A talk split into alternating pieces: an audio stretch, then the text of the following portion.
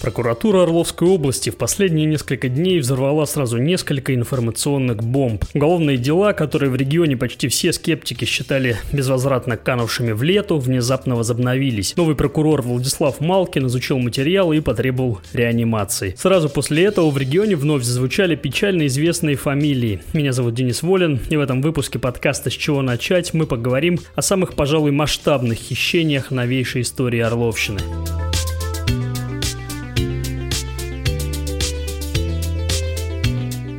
Юбилейные стройки в Орле – это не только многомиллиардные бюджетные деньги, это еще и огромные хищения, которые происходили в Орле в период губернаторства Вадима Потомского. Всем орловцам хорошо известно, что на набережных Оки и Орлика работы велись по каким-то секретным проектам, а под мостами остались участки, где, кажется, могли бы лежать несколько миллионов рублей в виде плитки. Но плитки там нет и денег, как понимаете, тоже. Всем известно и о том, что что-то странное произошло во время реконструкции Ленинской на 50 миллионов рублей. Не надо рассказывать, как воровали на стадионе Ленина. Но на этом фоне, думается, больше всего выделяется долгострой на бульваре Победы, который жители называют Орловским Титаником. Сразу два уголовных дела в разное время возбуждалось в Орле из-за хищений на этой стройке. Суммы огромные, более 200 миллионов рублей по первому делу и более 130 миллионов по второму. Каким-то странным образом оба этих дела начали сходить на нет. О первом все даже успели забыть, а относительно второго прежний начальник Орловского следственного комитета говорил, что ведомство оно поступило из полиции без важных улик и доказательств. Говоря простым языком, их потеряли.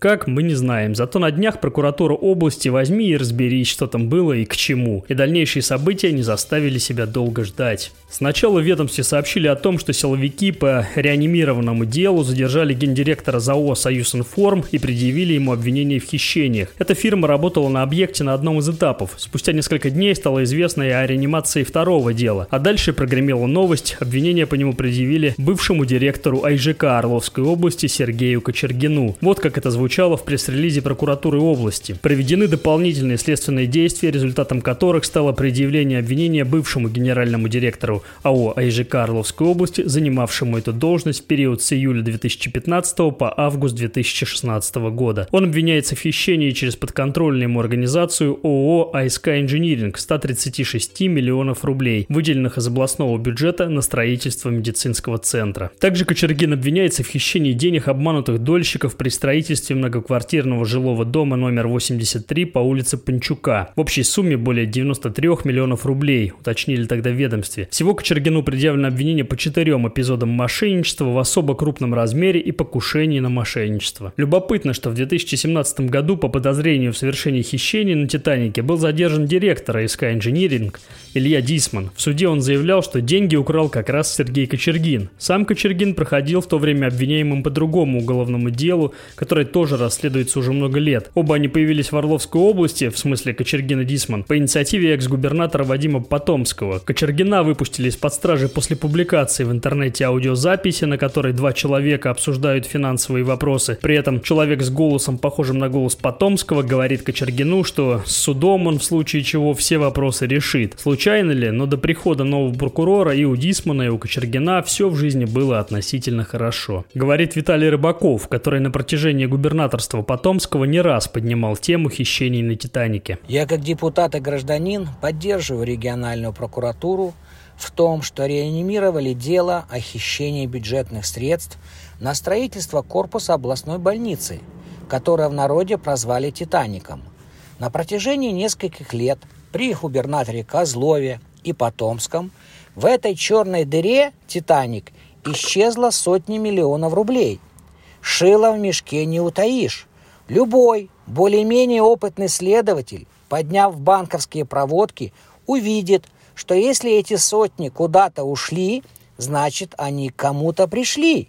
И если некоторые представители от правоохранительных органов, отвечая мне на депутатские запросы, пишут, что фирма обанкротилась или не могут найти виновных, это звучит как-то по-детски.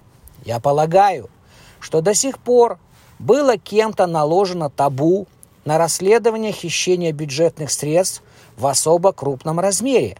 Не исключаю прямое участие в этом чиновников областной администрации, которые в те годы курировали эту стройку, и без решения которых эти сотни миллионов не могли быть перечислены подрядчику за невыполненные работы. Это тоже можно выявить.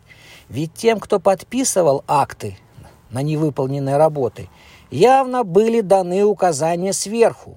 И здесь тоже картина понятна. По делу Шлейхера. Это еще проще простого. Смотреть, кому и когда перечислялись деньги.